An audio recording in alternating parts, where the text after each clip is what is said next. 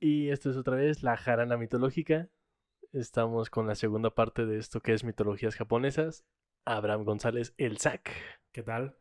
Y el Bejar, alias el Soy el Bejar.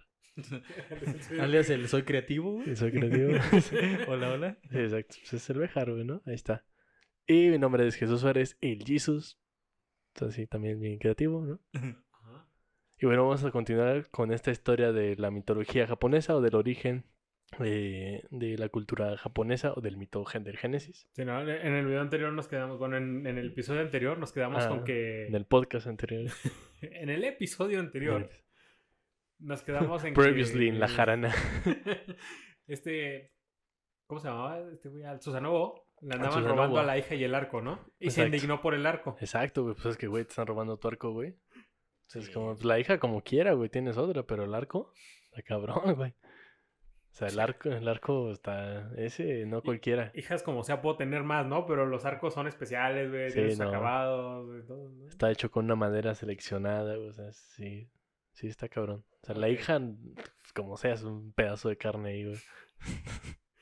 Sí, ¿no? Como, como, eso es misoginia. Misoginia, misoginia. Ok, Continuemos. Mira, ya a este punto de la historia, la verdad es que ese tipo de comentarios ya se toleran. No, no se tolera, pero ya lo tomamos a burla. Ok. Yo, no, no es que yo, o sea... Sí, ya Eh, quedó claro. Sí, ya, ya. Ok, ya, está bien. Entonces, pues nos habíamos quedado en que eh, Susanobu le había dicho a Okun, ¿eh? Okuninushi. Ya, ya recuperé el, Ah, el uh, con Inushi. Eh, Okuninushi. Es que se dice en japonés, en Ah, japonés sí. antiguo, güey, se dice Okuninushi. Ok. Que pues si quería a su hija tendría que ser el guardián de esas tierras, ¿no? Donde estaba viviendo Susanobu. Y pues Okuninushi le dijo, sí, está bien. Cámara. Va. O sea, básicamente, ¿te quieres casar con mi hija? Vives en mi casa. Ok, Bueno. está bien. O sea, el vato fue como, ah, Vámonos. está está chingón, güey, no tengo que comprar casa, güey, no tengo... Sí. Ya, ahora, ahora, ahora. Arre. Sí, exacto. Si algo de esto le suena alguna historia parecida de su hermana, prima o vecina, no sé. Como todo México. Como todo México. Puede ser, puede ser. O sea, yo no sé. Se casan y se van a vivir con los suegros. Exacto. Así Okun... Oh, O rayos. con Inushi. Okuninushi. Okuninushi se convirtió en Salud. suspenso. Utsusli Kunidama. O alma de la tierra hermosa. Ok.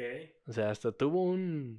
O sea, ¿solo le cambió el nombre o sí hubo una transmutación? Nada, eso les cambió el nombre. Más, le, le dieron un título. Se le dieron el título, claro. este, sí, así como de Sir o Tusli o una cosa así, güey. Sí, uno de esos títulos de la nobleza, güey. Y él y su esposa, forzada por un trato político a la vieja usanza, ¿no? Claro. Como, como- Le regaló una cabra. ¿no? como dictan los cánones, ¿no? Fueron felices para siempre. Ah, ok. Fue por la cabra, ¿verdad? Por la cabra, sí. Sí, la cabra arregló todo, güey. Otsuzli también ayudaría a crear los medicamentos. Un día conoció a un enano, conocido por el nombre de Sukunabiko. O el hombrecito famoso, güey. El hombrecito famoso. Güey, es el mejor nombre que ha habido en la pinche el historia, güey. hombrecito famoso, güey. El hombrecito famoso, güey. Y el vato- Es es y el vato- pinche- Hizo los medicamentos. O sea, básicamente es un gnomo drogadicto, güey. Güey, es el que bonito, güey. Qué bonito de las farmacias, güey. Imagina, güey, no, imagínate qué bonito fusionado con, con el doctor Con el Simi, doctor güey. Simi, güey. En Japón, güey. Güey, estaría bien vergas, güey.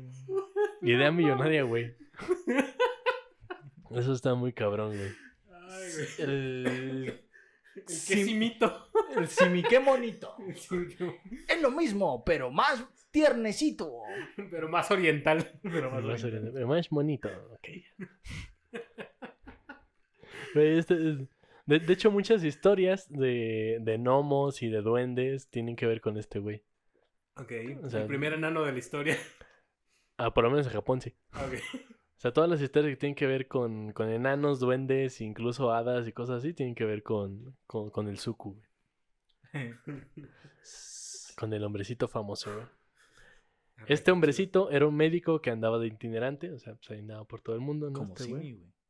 Y justo llegó a la tierra de Utsusli cuando esta estaba pasando por un periodo de enfermedades muy fuerte. Entonces, pues sí, Y estaba hacer paro. Entonces, estaba ahí el- la, la, la pandemia, güey. Eso es conveniente. Estaba ahí el coronavirus. Y pues llegó el, el Suku y dijo, no, pues no manches, carnal. Yo te hago el paro, ¿no? Bueno, nada más bien un Susli le pidió a Suku, porque pues este güey, ¿sabes? Así como, eh, está chido, ya llegué aquí, ya están enfermos, ya, güey. Ok. Le daba lo mismo, ¿no?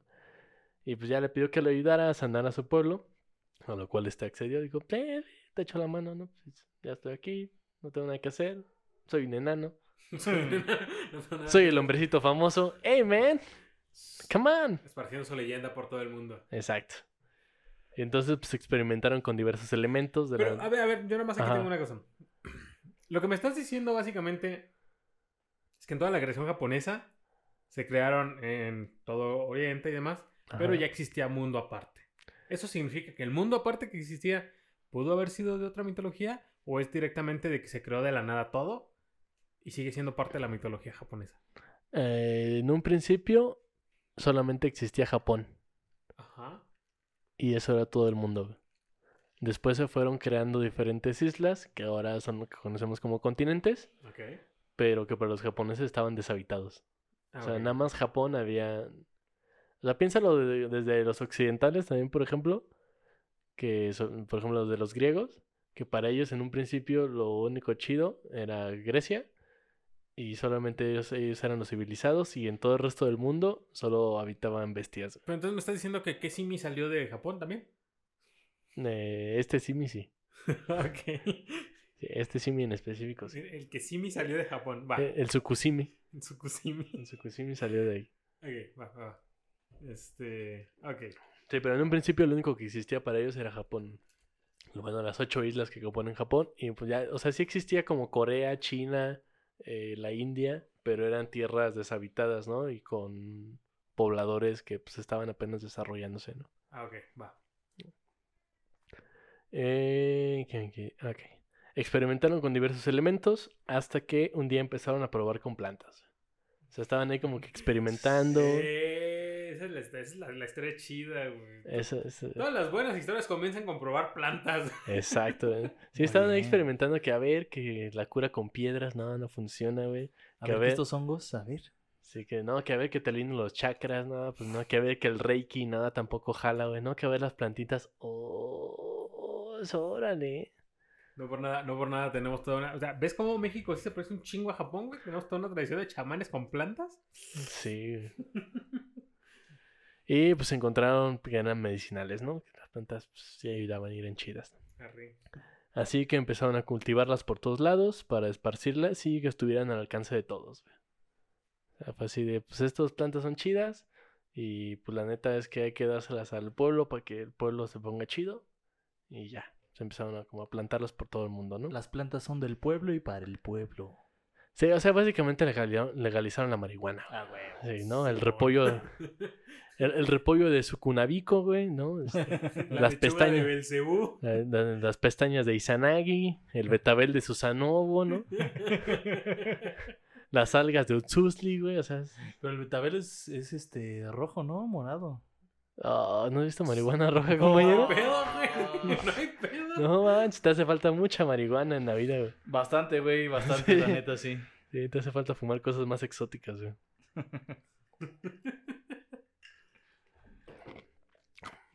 Sacaron ahí la, el pastito de, de Astaroth, güey, ¿no? Sí, no, todo Uh, esto. no, el no, choronzón, güey. El chorón. No empieces, no empieces con, eh, con las referencias así demoníacas, carnal, porque... Porque ahorita nos ponemos aquí a invocar cosas. Mientras no sean demonios japoneses. Bueno, no, los demonios japoneses son chidos. Son más chidos. los Sí, son más ¿cómo- alivianados. ¿Cómo se llamaban? ¿Los okunukis o okonukis? ¿O cómo se Mm, No me acuerdo. Que Pero. tienen como un nombre general. ah. Eh, O sea, es que es más fácil identificar un demonio japonés, güey. sí. Porque son. Usan máscaras. Ajá, y porque son demonios que, que son muy específicos de algo, güey. Sí. O sea, no es como en la cultura occidental que el demonio es así como un güey que ni siquiera tiene que hacer, pero pues es un demonio, ¿no? Sí, un montón de cosas. Pero sí, este. Está, hay, hay, una, hay una leyenda del demonio de la máscara azul y la máscara roja. Que se llamaban algo así como O- Okinuki o Oki. No recuerdo el nombre. Pero sí está chido. Nomás continúo. Sí, después haremos un programa especial sobre demonios japoneses, porque hay unas cosas bien chidas ahí. Simón. Y bueno, ya que Susanoo este, tenía sucesor, dejó sus tierras y se fue a vivir a otras en los cielos. O sea, ya dijo, ya, yo ya me voy, güey, ya está aquí mi yerno con, con su morra y ahí nos vemos. Ya Se me puedo jubiló. jubilar, sí. Ya, Eh, se jubiló, güey. ¿no? Eh, formando un Izumo, que este sería... ¿Sumo? Sí, un Izumo, que sería un lugar gobernado por él y otros dioses, eh, donde, donde vivirían también eh, solo deidades y almas puras. O sea, es un lugar en el cielo donde... Uy, qué elitista, güey. Exacto, Sí, muy además- de élite. ¿Cómo es un alma pura? O sea, es como, como Altozano, bueno, referencia moreliana, güey, una ciudad. como, como un fraccionamiento más fresa de cualquier ciudad del país o del mundo, así. No un residencial. Ok, pero no creo que vivan muchas almas puras en esos fraccionamientos. En estos no, pero en este sí. Ah, en este ok, sí ok. había almas puras. Ok. O sea, porque además no podían entrar otro tipo de personas, ¿no? O sea, es como que en la Era entrada... como la nube de Goku. Ajá, más o no te menos. podías subir si no eras, si no eras digno, si no eras puro. Exacto. Como el Mjolnir. Mi, Mjolnir. Exacto, es. Pinche alcohol, güey. No mames, duermes la lengua, güey. Es el martillo de Thor. Estaría bien chido, ¿no? Que para entrar a los fraccionamientos fuera así como por este, si eres digno o no de vivir en un lugar, güey. Pero, pero es que hay que, hay que hacerla. Hay que Eso hacer ya la sucede y la dignidad es dinero, güey. Hay que hacer la distinción. El Mjolnir se utiliza si eres digno o no. Pero la nube de Goku, que, que va más al asunto japonés, es si eres puro o no, güey. Ah, claro, si eres puro de corazón, güey. Ajá, si es puro de corazón. Entonces por eso Goku se podía subir porque. ¿Te imaginas que un día hagas una culerada, llegues a tu frac, güey? Y, este, bueno, los que viven en fraccionamiento, porque pues, son los de colonia popular, güey. Pero los que viven en fraccionamiento y tienen que pasar una caseta de entrada y que de pronto el poli te diga, no, güey. no eres digno. No eres digno de no eres estar aquí, puro de corazón. Tu alma ya está manchada, güey. Sí, güey. No mames, eso estaría cabrón. Estaría, estaría bueno, güey. Idea millonaria. Ah, El es cómo juzgarlo, güey. Pones a un alquimista, güey, ahí en la entrada. No mames, ya valió madre. Van a- va a vivir él y su perro, güey, ahí, güey. no. Eso, eso me está recordando a un capítulo de Full Metal Alchemist y no quiero recordarlo. ok. bueno, ¿no lo recuerdes? Ya es muy tarde y no es bonito. ¿Por qué tienes que mencionar al que viste su perro, güey? No mames. No sé, güey, se me vino a la Voy cabeza. a llorar, güey. Seguramente es un momento donde matan a un perro de un alquimista. Está peor todavía. Fuck. Ok. Entonces vayamos a historias más alegres. Hablemos de mitología japonesa. y pues ya entonces es- se va el Susanoo a, a, a crear su Izumo, ¿no? A Materasu, porque a Materasu todavía pues, andaba echando su cotorreo, le llegó la espada que le había, que le había enviado Susanoo y también las noticias de su nuevo reino. Así como de, no, pues tu carnal ya está haciendo acá un nuevo frac chido. ¿no? Donde acá vive la gente cool. ¿no? Esto último le preocupó por el hecho de que estaba gobernado con el grupo de Izumo. O sea, que, está, él, que su hermano estaba gobernando con otros dioses, ¿no? Te- Tenía ahí su. ¿Cómo se llama? Su gabinete. Ajá, sí, tenía como, sí, como su eh, parlamento, ¿no? Así de dioses. Sí, estaba, estaba muy loco. Sintió que atentaban y, sintió que eso atentaba contra su trono, ¿no? O sea, que el que su hermano estuviera en el reino de los cielos, creando un reino aparte del que ya existía, donde reinaba Materazo, fue como de, ¡Ey, güey, qué pedo! Esos güey siempre en conflicto. Es como pinches hermanos culeros, güey. O sea, ¿cómo que va a haber dos presidentes en el país, güey? No mames, ¿qué te pasa? Bueno, en Japón existe, ¿no? Creo que tienen su. Bueno, en Japón tienen su, gobierno su democracia. Y su ah, monarquía. Y su monarquía, exacto. Que su monarquía es un poco. Bueno, no, sí toma decisiones políticas, Ujú. pero es un poco parecida a la monarquía inglesa, ¿no? Sí, O ya sea, ya, es- ya es nada más como representativa. Ya. mm, eh, Sí, sí. que bueno, o sea, la monarquía inglesa, ahí nos metemos con otros pedos porque todos sabemos que, que la reina Isabel es reptiliana. Ah, claro, eso está documentado a más no poder. Güey, por favor. Además nos va a enterrar a todos esa mujer, güey. Yo Ya no veo para cuándo se muera, güey. Ni el coronavirus lo puede matar, güey. Ya. Muy bien.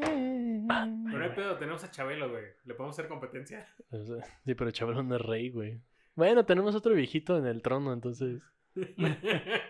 En una de esas se dan un tiro ahí. Vale ahí, ¿no? O sea, Sí, también. ¿Qué sabe? Politizando.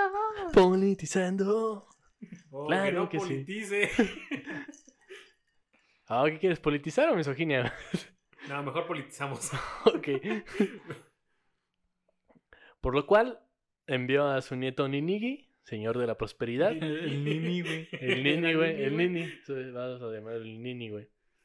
A las ocho tierras del archipiélago, o sea, lo mandó a las islas de Japón.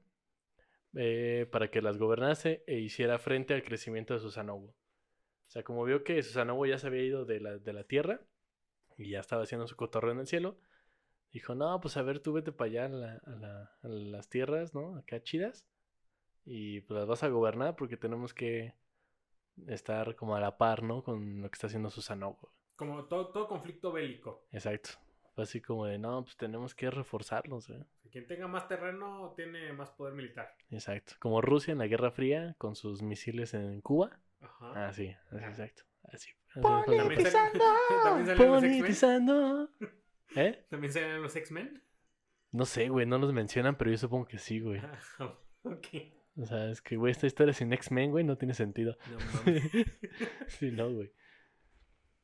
Eh, ok, pues entonces andaba ahí el, el, este, el señor de la prosperidad, güey. Ujú. Y pues a Ninigi también le, le envió dos guardaespaldas, ¿no? Porque pues, pues era el, el chico fresa, ¿no? Así, el, el cool, güey, el chico fresa que... Pues a Materazo sabía que si se la hacían de pedo no iba a poder defenderse, güey. O sea, sí le iban a dar una putiza, güey. Sí. Entonces, pues ya mandó así a sus dos guarros, güey. Eh, Futsunu... Futsunushi, el señor del filo agudo. Ahora, güey. Ahora, güey. Este güey estaba cabrón, güey. A Y... ver, presenta. No, no lo conozco, güey. pero Lo voy a buscar. y Takemi Kazuchi, eh, Valiente Trueno de Agosto. Ok, ese ya lo Otra vez agosto. No, ese era el. Ah, no, el pilar era Ese era el agosto. palo de agosto. No, el palo de agosto, este es el trueno de agosto. este trueno de agosto, güey. Como que los japoneses tienen un pedo con agosto, güey, muy raro, güey. Yo no sé qué pedo. Ok, ahora tengo más ganas de ir a Japón, güey. En agosto, güey. En agosto. A echar el palo de Yo agosto. soy de agosto, güey. Echar el palo en agosto de Japón. ¿En mi cumpleaños? Claro, güey. Voy en agosto, güey. Ah, pues es que es agosto, güey. Claro, las plantitas, güey, de. De Tuzli, güey, pues, sí, güey. Ya todo tiene sentido, todo cuadró, güey. Ya. Claro, me acaba de caer el 20, güey. Ok, entonces.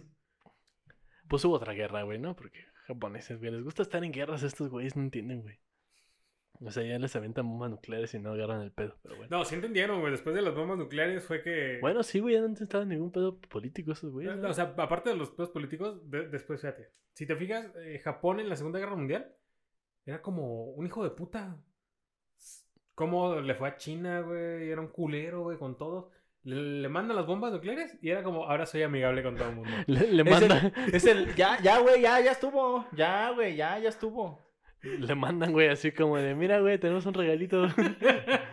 un poquito, güey, porque también es, güey, fue como de, ah, pues mira, Estados Unidos, vamos a bombardearlo, güey. Pues está chido, ¿no? güey? Bombardear, güey.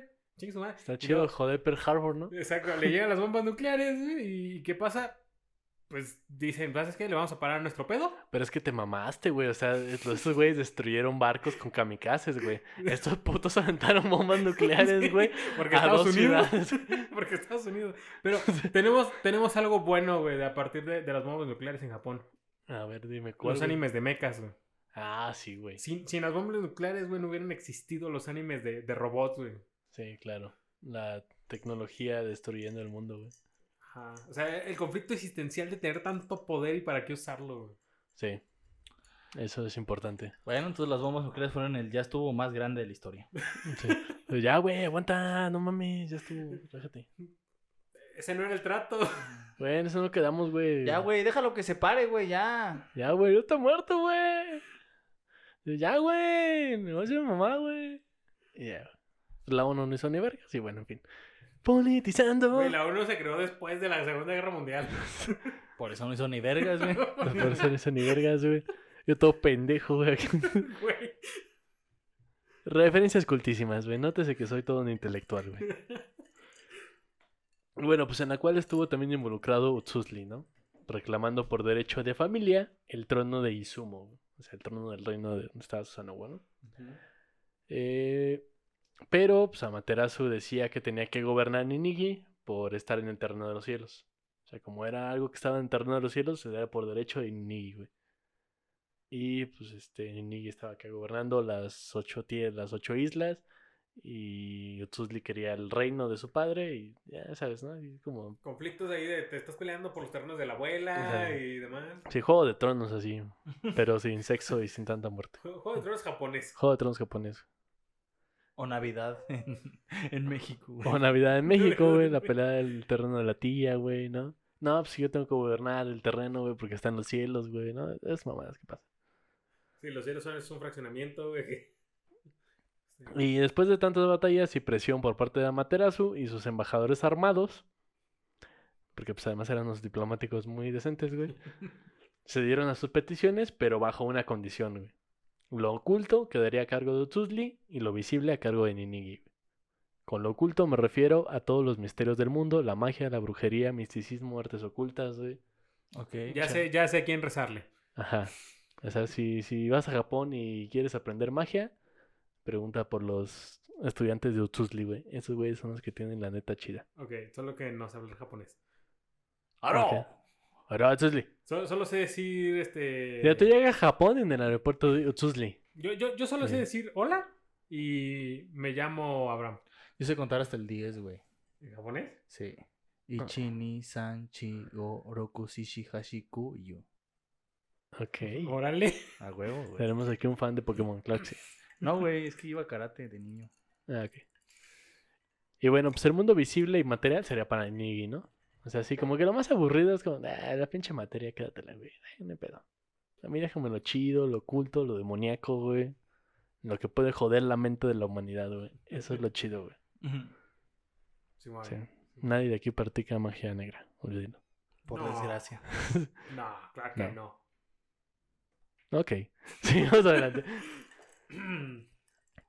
Eh, bueno, lo cual no le duraría mucho el gusto a Ninigi, porque pues, otras tribus comenzaron a ver el potencial agricultor y de desarrollo de las tierras que protegía, ¿no?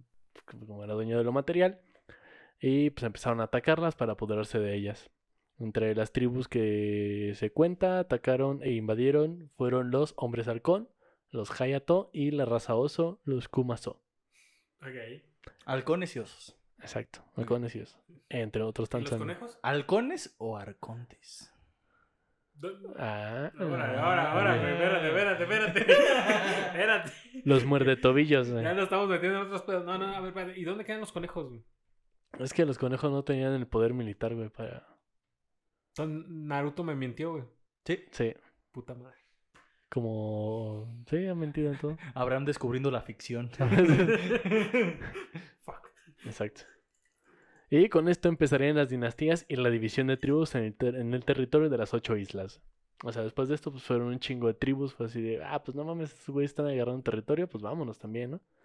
Y entonces pues empezaron ya a ser como eh, más, más tribus y más reinados.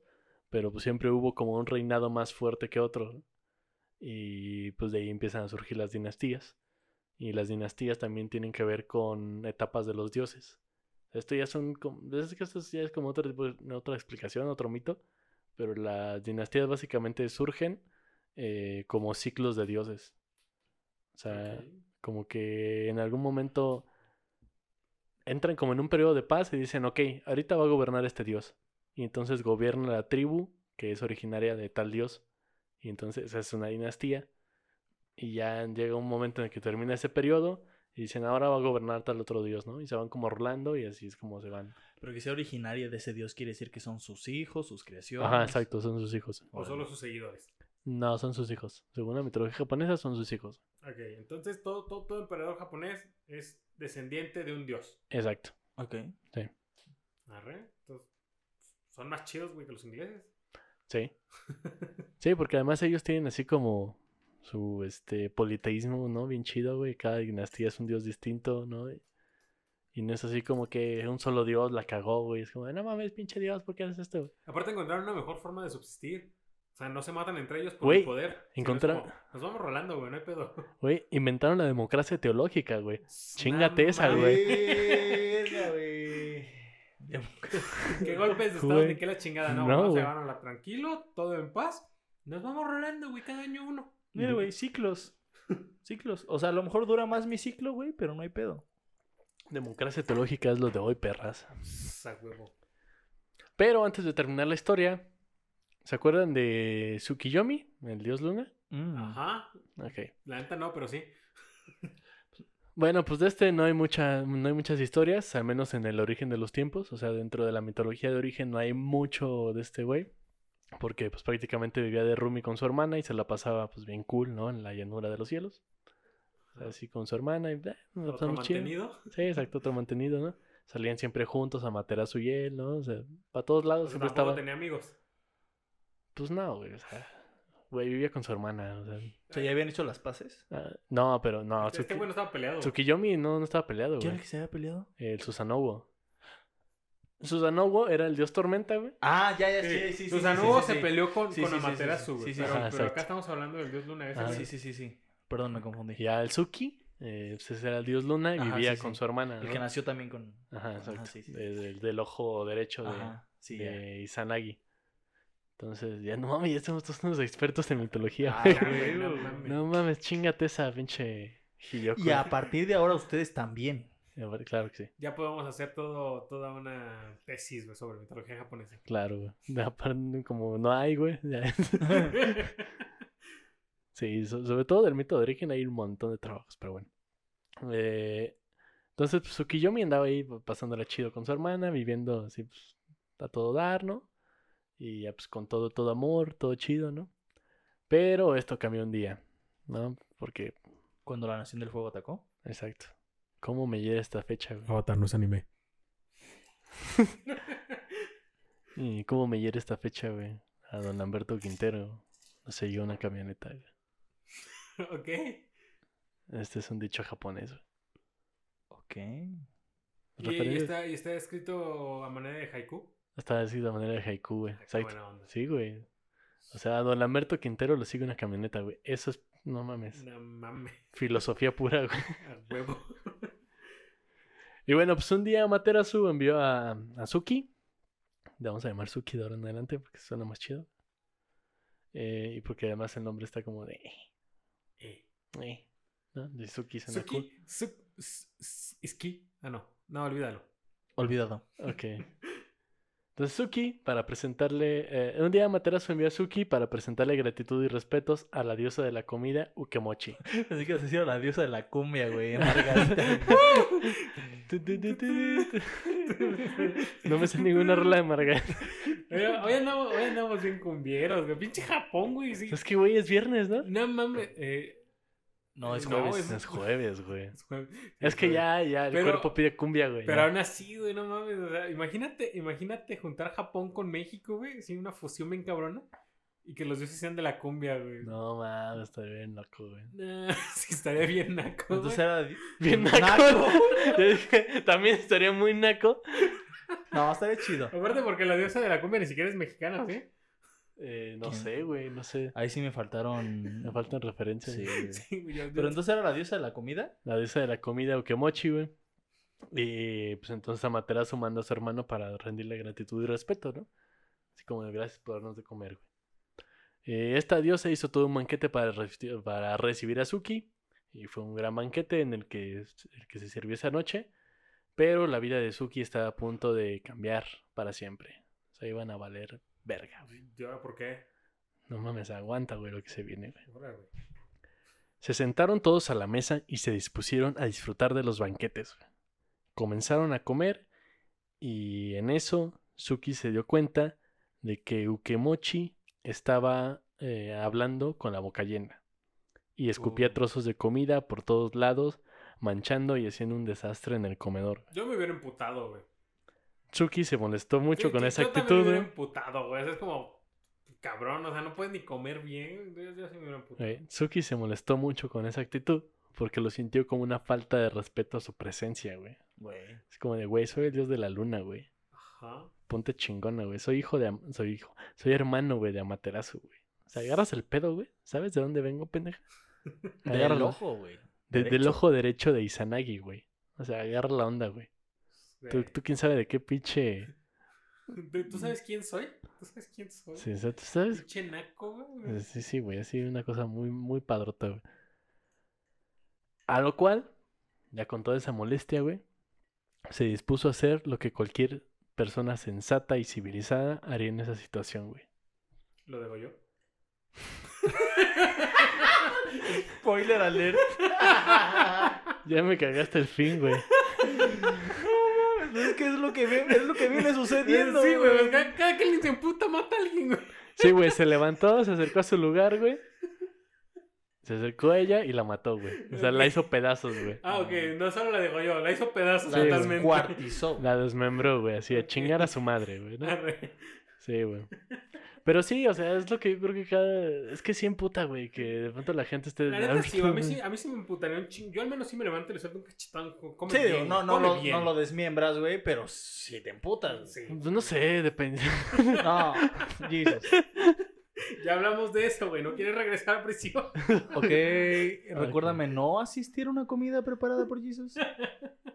No, sí puedes ir, pero no puedes hablar con la boca llena. No, prefiero abstenerme a cualquier eh, error. Um, Ok. No Mira- saber las reglas de etiqueta, güey, de la Sí, mesa, sí, güey. sí. Sí. O sea, la neta, al chile yo soy de barrio, güey. No, no soy de barrio. Pero- ¿y dónde va el tenedor de la carne, güey? El tenedor de las verduras, Con el, güey. hecho, con el hecho de que no hables mientras comes, todo está bien, güey. Sí, el resto lo No, puedo no sé, tolerar. güey. Yo prefiero guardar distancia. Y no, no masticar con la boca abierta. Ah, sí. Sí, no, eso es horrible, güey. Sí, por favor, no lo hagan, güey. Por favor, aprendan a comer, joder. Sí, co- con eso ya es suficiente. Nada les cuesta cerrar la boca, güey, para comer. Además es lo más sano porque es la mejor forma en la que masticas tus alimentos, güey. Y Sí. tu intestino puede digerirlos de mejor manera. Si, si no están nada más entrando aire, güey. Exacto. Estás pedo ahí. Sí, claro. Acumulas burbujas de aire en el intestino, güey. Y que, que bueno, o sea, ya no nos estamos metiendo con, con medicina, con este, biología y demás. Ok. Vamos a seguimos. Sí, no, pues entonces el Suki la mató, güey, ya, ¿no? Este, ya lo que Mochi, pues a, a chingar su madre, ¿no?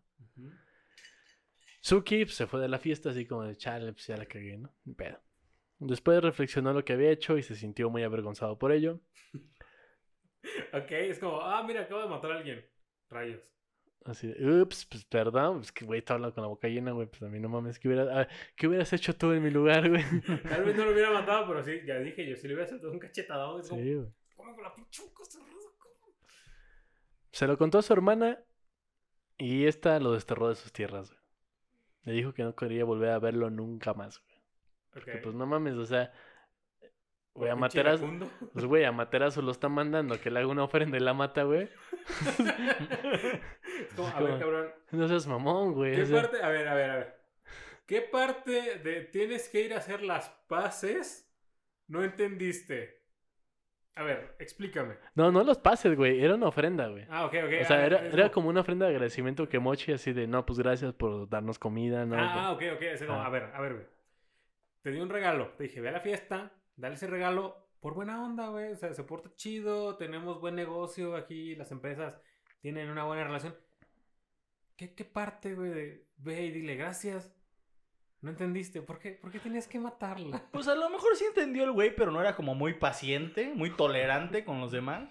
Pues es que sí, o sea, es que también entiéndelo, güey. ese güey, creo que acabamos de, de entender, güey, o, o ¿A por lo quién es menos... la víctima, güey? Por lo menos nos damos cuenta de que la mitología japonesa tiene un chingo de pedos psicológicos, güey. Sí. O sea, les hizo falta un, psicólogo, un Ahora- psicólogo, güey. Ahora entiendo por qué todo, la mayoría de sus relatos, güey, tienen que ver con la psique. Sí, güey, porque está muy cabrón. O sea, este güey tenía pedos, güey, de socialización. Porque no vivió más que con su hermana, güey. Ah, Entonces, también a la hermana, güey. ¿A quién se le, o sea, se, se le ocurre mandar a un otaku, güey, a, a hacer relaciones públicas? pues, ya lo güey, dijo sea, Miyazaki, güey. Los otakus no funcionan, güey. No, no, o sea, por eso, por eso todo está yendo a la mierda, güey. Pues sí, güey, pero pues tú ves a tu hermanilla y todo pendejillo, güey. Y dices, güey, pues igual para que conviva, ¿no? Y para que lo conozcan y digan, ah, pues mira, güey, este güey también es chido, ¿no? Para que lo conozcan, güey. Y pues el vato llega y mata a la gente, güey. Pues es que también, no Que mames. se presente en sociedad. Sí, bueno. Y pues así que lo envió del otro lado del mundo, mientras uno giraba a la izquierda y el otro giraba hacia la derecha, manteniendo una distancia para no volverse a encontrar jamás. Ok. Susana distancia desde el origen japonés. Y por eso uno es perceptible de día y otro de noche, güey. Ah. O sea... ¿Y eso es el origen del día y de la noche? Pero no explica No, los el origen, del, el origen del día y la noche ya, ya estaba, güey. O sea, ya era como... Ah, no, sí, sí, porque El- lo oculto y lo visible. No, el, el día surge con el nacimiento de Amaterasu y la noche surge con el nacimiento de, de Suki, güey. Ajá, sí, sí.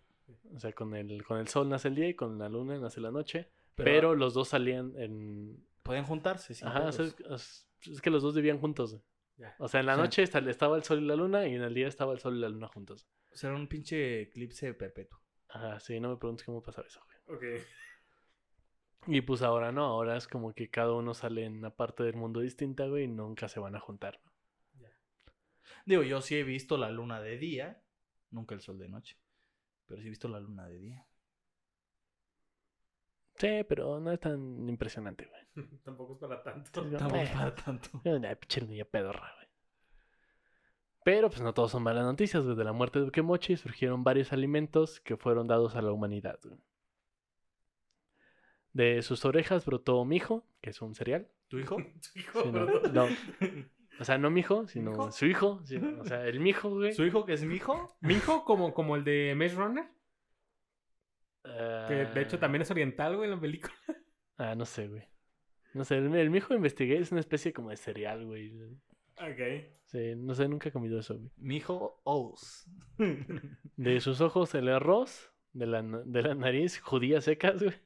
Es un poema bien raro, güey. Es un poema de Benedetti, ¿no?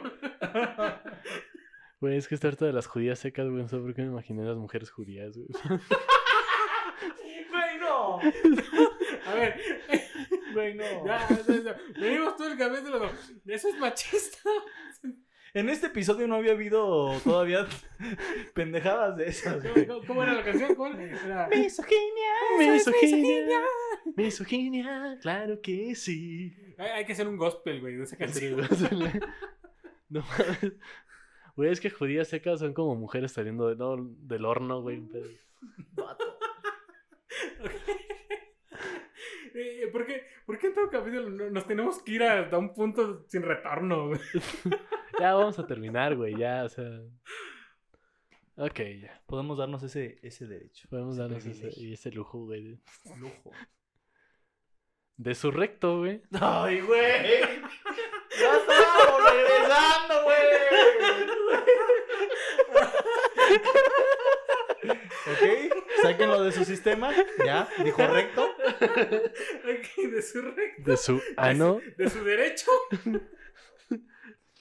de su recto, güey. Salió la soja, güey. Que son como habas, más o menos. Una Ajá. especie de haba, güey. De sus genitales salió el trigo. Ay. Ok.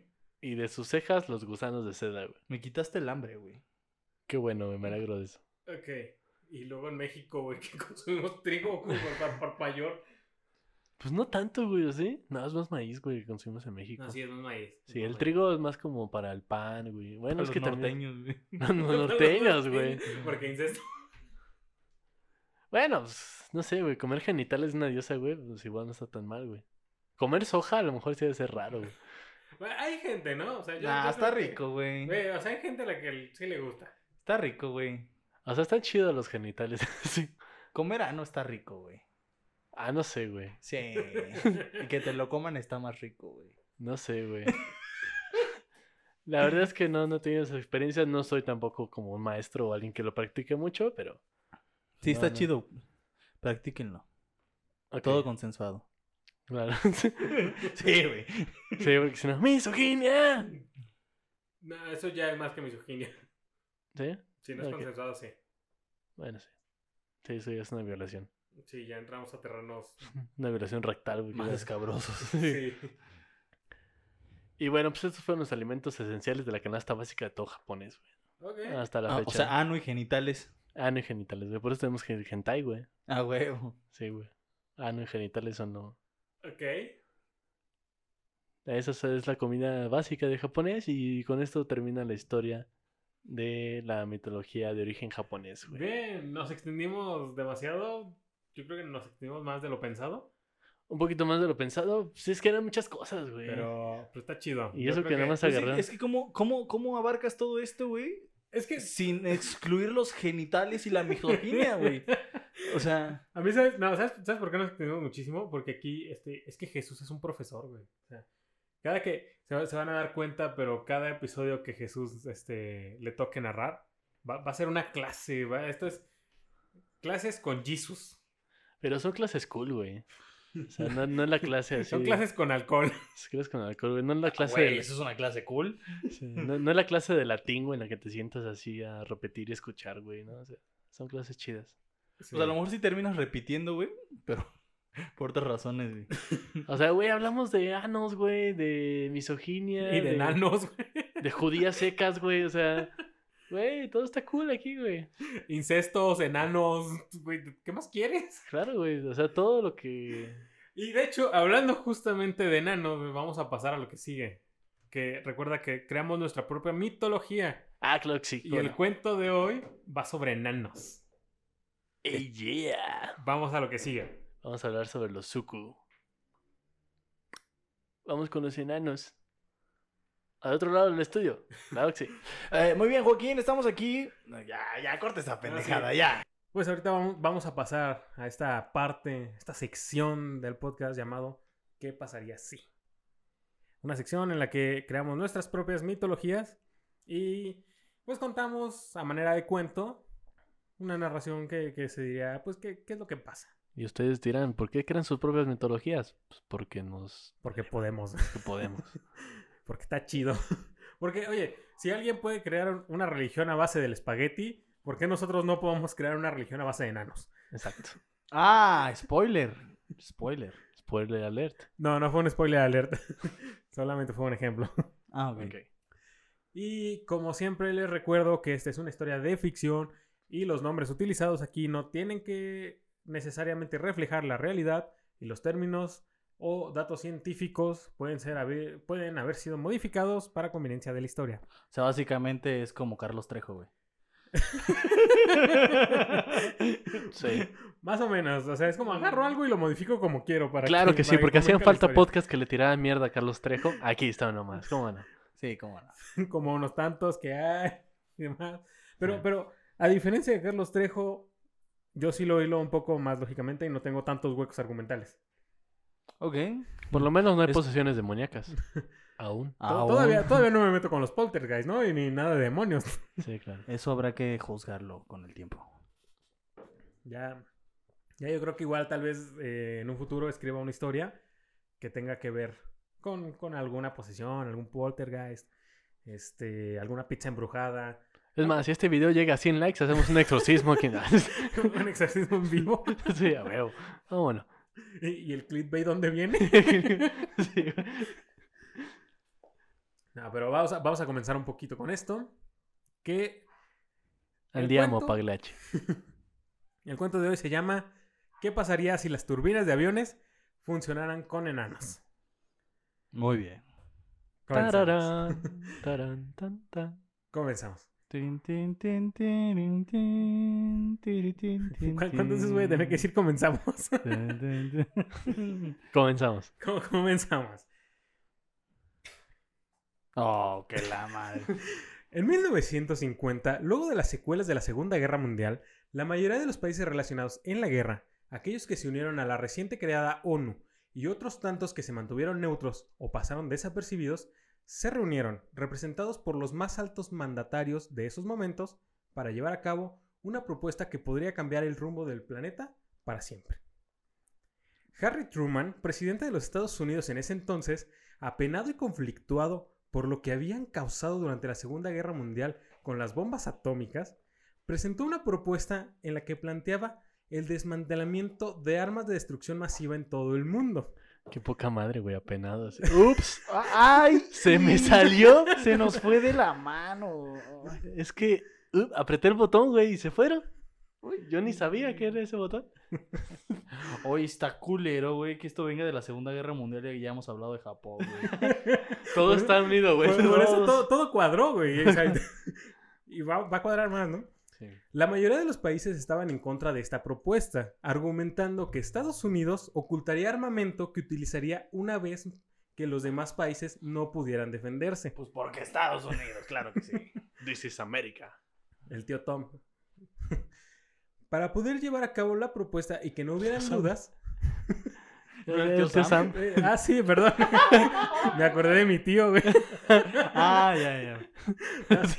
ok, algo que nos quieras contar de tu tío. Eh, eh, El alcohol está hablando por mí. ok, sí, bueno. Sí, ok, está bien. Para poder, para poder llevar a cabo la propuesta y que no hubieran dudas, Truman declaró que todas las desmantela- desmantelaciones serían públicas y llevadas a cabo por una organización conformada por gente de todo el mundo que tendría mayor autorización que los gobiernos solo en lo correspondiente al armamento. El entonces emperador de Japón, Hirohito, sugirió agregar... Hirojito, güey. Perdón, güey, pero no mames. Hirojito, güey. O sea, escuchamos un chingo de nombres japoneses, güey. Y Hirojito ha sido el mejor. Güey, me imagino un japonés ese chaparrito gordito, bien güey. Es el que bonito japonés, güey. Así ¡ay, cosi! Con sus cachetitos rojos. ¿verdad? El entonces emperador de Japón, Hirohito, sugirió agregar una cláusula a esta propuesta. El prohibir el uso de aviones o todo tipo de maquinaria con la capacidad de surcar el cielo mientras cargaban armamento explosivo pesado, como los Zeppelin, por ejemplo. Lo que dejaba libre el uso de otros vehículos aéreos como globos aerostáticos. La propuesta fue debatida a lo largo de una sesión que duró más de 15 horas, pero al final fue aprobada y aceptada por todos los representantes en el momento.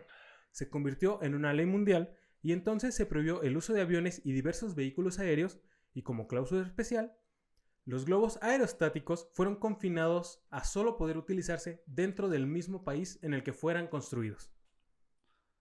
O que no, no habría vuelos transnacionales. No, de- para pasar a otro país tenés que irte por carro, por barco. o- no, se, no se podía volar, básicamente. Por el estrecho de Bering, ¿no? Pero, pero podías, por ejemplo, si estabas en Yucatán, güey, te ibas en globo estático hasta Sonora y ya te ibas al paso, güey, en camioncito. Ah, claro, los globos aerostáticos sí, sí funcionaban. ¿eh? Sí, sí, sí, pero nada más dentro de la región donde, donde fueron construidos. Sí, claro, porque eran bien seguros. güey, los chicos. Había ahí un par de problemillas, ¿no? Con esa ley. Sí, sí. Eran otros tiempos, güey. Sí, sí. Era otro mundo. güey. 1950, güey. Otro México, güey. ¿no? Otro mundo. Con fines pacíficos, la propuesta fue aprobada, pero en el calor de la discusión no tomaron en cuenta los efectos secundarios que traería esta nueva ley, ya que el comercio tuvo un leve decaimiento porque los traslados por mar eran demasiado tardados. Además, de manera abrupta, el turismo bajó su flujo mundial y todos los viajes por negocios podían incluso contemplarse por meses, solo por el tiempo de traslado lo que elevaba el costo de los mismos. Debido a esto, las constructoras de barcos en todo el mundo tuvieron un aumento de trabajo y la demanda fue subiendo junto con los precios. La alta demanda hizo que el precio de todo lo involucrado también subiera. La economía mundial estaba sufriendo una inflación exponencial. Claro, la depresión de la posguerra, güey. Sí, sí. La claro. depresión de los años 50. Esto es un poquito por ahí del año 52, pero sí, sí, también sigue valiendo, ¿no? Sí, sí, sigue, sigue valiendo. Diez años después, para contrarrestar la situación, se planteaba por medio de la ONU como mediador la idea de revocar la ley contra los vehículos aéreos, pero muchos países estaban en contra por miedo a que una posible tercera guerra mundial pudiera volver a suceder. Los bandos estaban divididos y parecía que no se llegaría a un acuerdo pronto. Pero el presidente de un pequeño país asiático que había sido olvidado por el mundo y que acababa de obtener su independencia política salió a dar la solución. Francisco Javier do Amaral, Es el Tlaxcala de, de Asia, güey. también ni siquiera te digo el nombre, pero sí, más o menos. Francisco Javier do Amaral, líder del partido Fretilin y presidente de Timor, sugirió que su país Timor, bú- búscalo en Google, güey, lo vas a encontrar. Ok. de Timor sugirió que su país podía aportar la solución para que se volvieran a utilizar los aviones y otros vehículos aéreos, ya que su pequeño país aún sufría los estragos de las guerras pasadas. Apenas estaban en vías de desarrollo, siendo un país muy pobre. La mayoría de su población era analfabeta y los servicios básicos apenas estaban estableciéndose. No podrían ser partícipe de alguna guerra o tratar de conspirar contra algún país porque serían los primeros afectados. O sea, sí es Tlaxcala, güey. Pero esto al menos existe, güey. Ah, claro. Tla- Tlaxcala es un mito, güey. Sí, claro. En algún momento haremos un programa sobre Tlaxcala, güey. Ese es uno de los grandes mitos. Entonces propuso que su país sería el encargado de que los aviones no fueran utilizados para la guerra Efectos de sonido. y solo beneficiaran la economía mundial. A cambio, las naciones de todo el mundo pagarían una retribución para que se desarrollara el país y aportarían mano de obra para crear la infraestructura básica necesaria. La propuesta fue que para evitar el uso militar de los aviones, los timorinos implementarían un sistema para que las turbinas fueran independientes.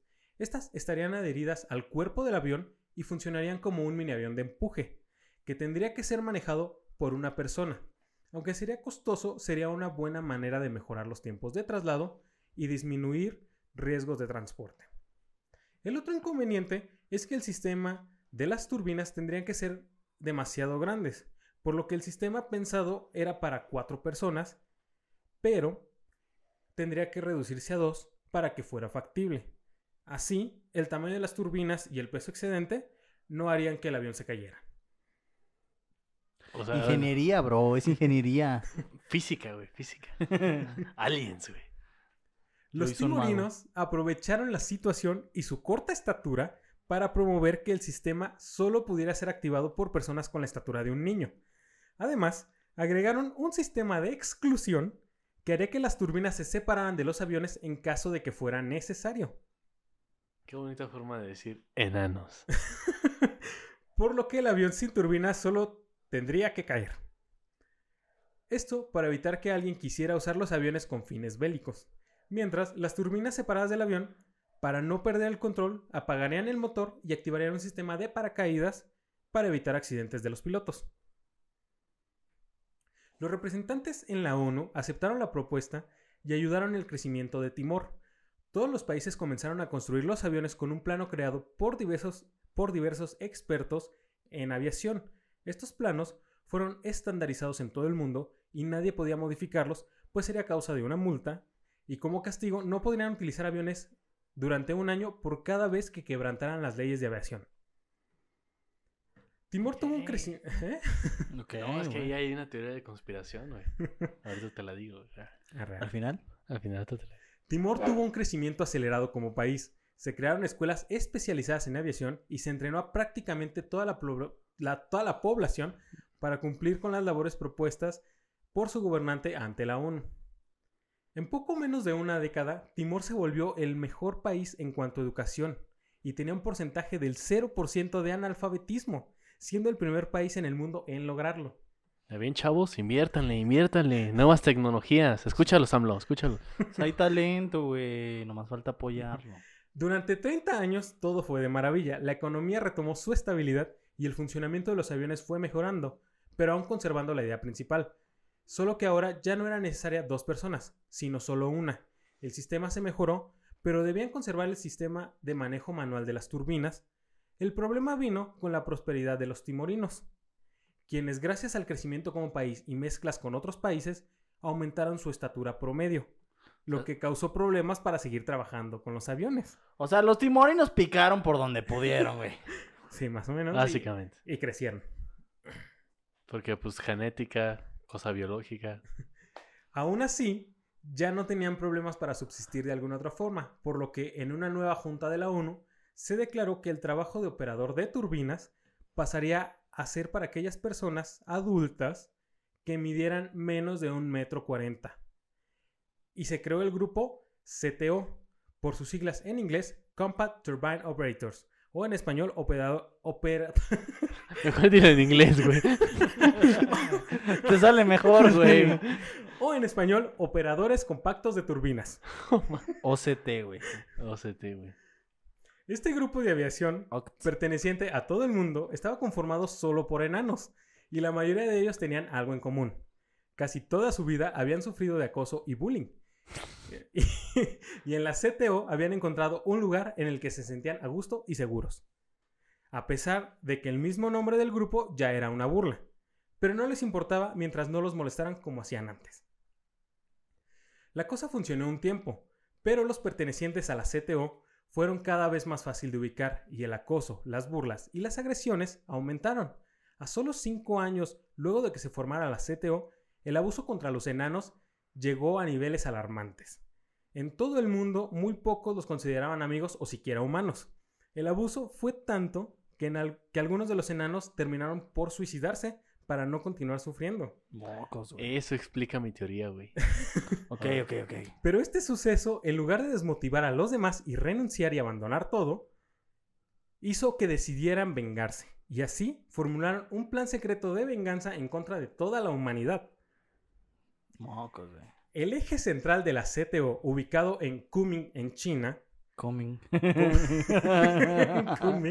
ubicado en China, comandado por Fu Tein, y de un plan en el que utilizarían el sistema de desprendimiento de las turbinas para ejecutar un ataque terrorista a gran escala en todo el mundo. El plan se llevaría a cabo en las vísperas de Navidad de 1999, cuando la demanda y el número de vuelos, ya fueran comerciales o mercantiles, aumentaba considerablemente. Durante los cinco años restantes para la fecha, los líderes de la CTO se contactaron con todos los enanos pertenecientes a la misma e incluso con otros fuera de la organización, reclutándolos para llevar a cabo el plan a la perfección. La idea era llenar las turbinas con explosivos y sustancias tóxico-corrosivas para el cuerpo humano. Yo nomás tengo una duda, güey. ¿Dónde estaba Blancanieves? No, no existe en este cuento. Ah, Supongo que nunca salió del castillo. Es un multiverso. Sí, sí. ah ok. La bomba consistiría en una cápsula metálica que hará la misma función que una granada de fragmentación. Ya se fue. Perdón por eso. Pero estaría rellena de sales de ácido pícrico y pentrina para que además de causar muertes por la explosión, por la explosión de los fragmentos de metal, se provocara un incendio inmediato de gran extensión. Ok, ¿qué es el ácido pícrico? ah, sí, exacto. Yo iba a preguntar lo mismo. ¿Qué es eso que... que- Eh, básicamente son... A mí me suena una droga bien dura, güey. sí, No, güey. Saca el, el el Básicamente son, pícrico. son químicos que al exponerse a un gran golpe se incendian, o sea, explotan en llamas. Ah, ok. O sea, pero sí existen. Sí, sí existen, ¿Y tú cómo sabes eso? porque estaba buscando cómo hacer bombas y de ahí Ah, salieron. este, Sí, típico, típica búsqueda de Google. Cosas Sí. que le interesa al FBI. Sí, Sí, sí. claro. Digo, también le pregunté a un amigo que es este bioquímico y demás. sí. Pero Pero- Oye, ¿cómo una bomba? De esas típicas conversaciones de WhatsApp que todo el mundo se pone a tener. sí, sí, en algún momento. Eh, todo esto para causar que, además de los fragmentos de metal, se provocara un incendio inmediato de gran extensión. Y para terminar con elegancia el ataque, luego de la explosión, el incendio calentaría un pequeño resorte dentro de la cápsula que elevaría a una altura considerable una esfera de plástico con un recubrimiento térmico interno para que el ácido fluorhídrico en el interior de esta esfera permaneciera frío para que a la hora de que las llamas derritieran el plástico exterior, el ácido cayera esparcido por el viento sin evaporarse para que la gente que entrara en contacto con este ácido sufriera daños de quemaduras inmediatamente. Es que culero. Pinches enanos sádicos, güey, no mames. El plan estaba listo y poco a poco reunieron lo necesario para llevarlo a cabo. Ya con casi todo listo, lo único que les faltaba era hacer alguna prueba para asegurar que el éxito del ataque fuera efectivo. Así que, el 11 de septiembre de 1998, Usando como camuflaje un movimiento conocido como la revuelta de Ronald King, en el que ya se había causado varias muertes por diversas protestas, la CTO lanzó su primer ataque, derribando dos de los edificios más importantes de la ciudad de Nueva York. El atentado fue declarado como un accidente. Las explosiones y consecuencias del ácido fueron adjudicadas al movimiento protestante y la CTO quedó libre para llevar el mayor ataque terrorista de la historia. Ah, moviendo protestantes a los religiosos. Te digo que son bien Te digo, radicales. Pinches cristianos locos, güey. Están dementes esos güeyes. O sea, tiran edificios y no mames. Sí, La hecho. religión siempre ha hecho cosas, cosas raras. Sí, güey, no, es que pedo, pinche banda loca, güey. Güey, esa era mi teoría, güey. ¿Cuál? Que el del 11 de septiembre, güey, había sido un ataque de enanos, güey. Lo sabía, güey. Sabía que había algo turbio. Después del, incidente se reportó que ese día hubo un total de 54 muertos y más de 2.000 heridos. La CTO aprovecharía que tenían su propio centro de inspección en cada aeropuerto para instalar los sistemas de turbinas en los aviones y para el 22 de diciembre de 1999 todo estaba listo. El 23 de diciembre de 1999 a las 10.23 am sucedió en Londres el la primera explosión del atentado. 15 minutos después, aviones de todo el mundo caían en las ciudades más grandes e importantes. Los ataques solo duraron alrededor de 30 minutos cuando en todos los aeropuertos enterados de la situación prohibieron el despegue de más vuelos. Aún sin afectar eh, directamente con los vuelos, los enanos comprometidos con la causa activaron los explosivos en los aeropuertos y aviones cercanos a las instalaciones. Mientras todo pasaba, en Kunming se les agradecía a todos los enanos kamikazes que dieron su vida por el propósito. Los países estaban anonadados, no esperaban la situación actual y tardaron en hacerle frente. Para cuando las grandes potencias actuaron, cientos de personas habían muerto y otras miles habían resultado heridas en todo el mundo. Los sistemas de asistencia médica no daban abasto y muchas vidas se perdieron. Los ejércitos de cada país actuaron para detener a los culpables y buscar posibles bombas restantes. Pero mientras las milicias mundiales se organizaban, los enanos ponían en marcha la segunda parte de su plan. Ah, no se ha el- grabado, güey. El Y2K, güey. Y2K fue plan de los enanos, güey. Sí, güey. no te adelantes, no te adelantes. Los enanos construyeron sus propios aviones y estos no contaban con el sistema de turbinas independientes y se manejaban solo por una persona.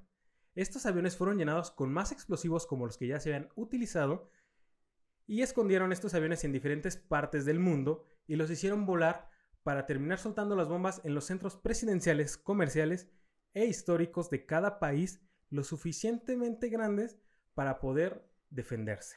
Pero a ver, cuando decimos cada país, ¿te estás refiriendo a cada país del mundo? ¿O a los que todo mundo conoce y son como que relevantes en la historia?